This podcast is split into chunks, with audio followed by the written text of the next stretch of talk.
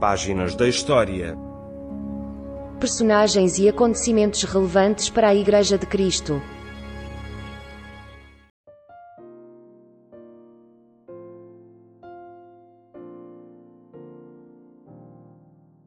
Páginas da História, Programa 46.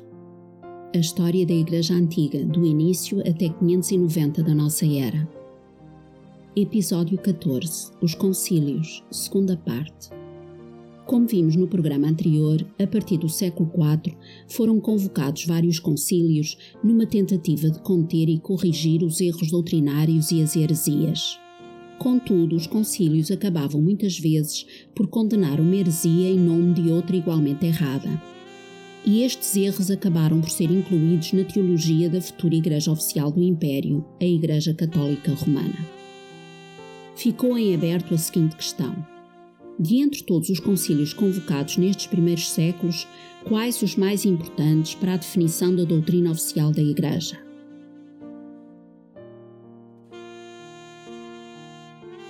Dos sete primeiros concílios, houve quatro, entre 325 e 451, que foram muito importantes, pois trataram de temas fundamentais como a definição da Trindade e a encarnação do Verbo. Estes concílios foram chamados ecuménicos porque reuniam ou deveriam reunir todos os responsáveis pelas igrejas do Oriente e do Ocidente do Império. Na realidade, isto só aconteceu nos primeiros sete concílios, devido às divergências crescentes entre os mais altos representantes religiosos das duas partes em que o Império se tinha dividido.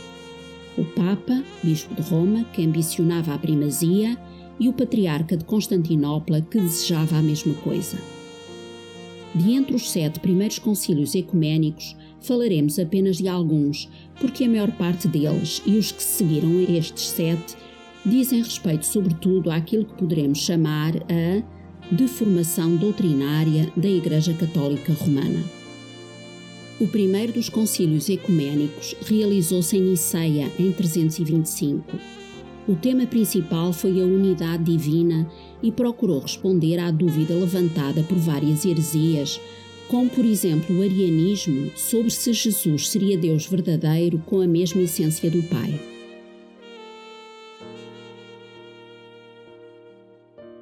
No ano de 324, o imperador Constantino era o único senhor do Império Romano.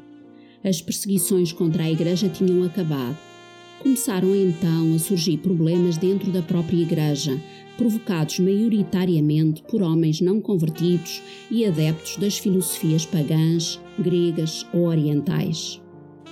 Foi o caso da disputa teológica surgida em Alexandria, um dos mais notáveis centros da cristandade, protagonizada pelo presbituário que afirmava a inferioridade do Filho face a Deus Pai e negava a divindade de Jesus Cristo. Surgia assim a heresia ariana. Esta disputa teológica atingiu uma dimensão tal que o imperador Constantino, temendo a divisão da Igreja e até do Império, convocou um concílio em 325 para a cidade de Niceia da Bitínia, na atual Turquia.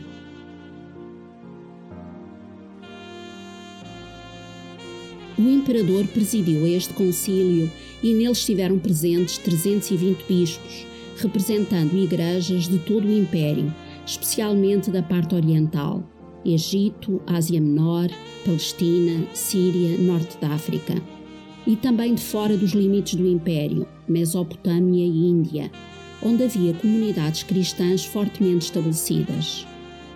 O bispo de Roma enviou dois presbíteros como seus representantes.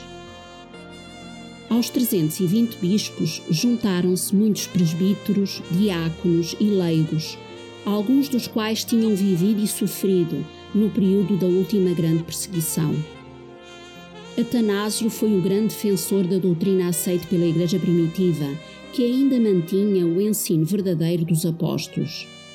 Com base no ensino bíblico, Atanásio afirmou a total divindade e a total humanidade de Jesus. Os seus argumentos foram: se Jesus não é Deus, então não há salvação, porque só Deus pode perdoar pecados. Se Jesus não é Deus, então a Igreja comete idolatria, pois todos se ajoelham diante de um homem.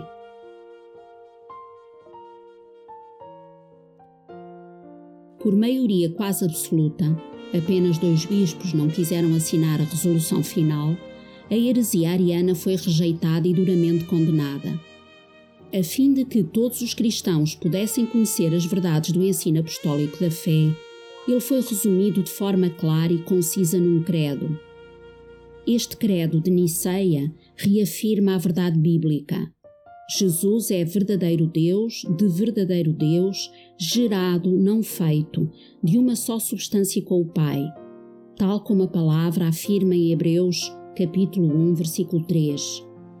Ele, que é o resplendor da glória e a expressão exata do seu ser, isto é, de Deus. Fim de citação. Também o apóstolo Paulo afirma em Colossenses 2:9 que em Jesus habita corporalmente toda a plenitude da divindade. Fim de citação.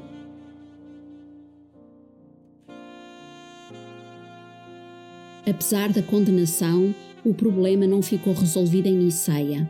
Entre 325 e 361, a heresia ariana expandiu-se com o apoio de alguns imperadores. A questão só seria resolvida no ano 381, quando o imperador Teodósio definiu as doutrinas ortodoxas apresentadas em Niceia como a fé dos verdadeiros cristãos, confirmadas depois pelo Concílio de Constantinopla. O Concílio de Niceia foi muito importante, entre outras razões, porque estabeleceu o credo que apresenta de forma simples e sistemática as bases da fé cristã. Mas as heresias não desapareceram surgiram novas que colocavam em causa outras verdades da fé.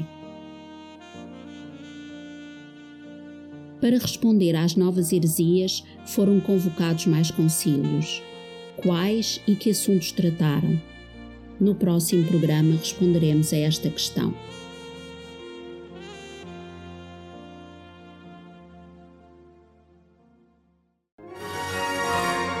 Acabou de escutar Páginas da História. Personagens e acontecimentos relevantes para a Igreja de Cristo. Uma produção da Rádio Evangélica Maranata.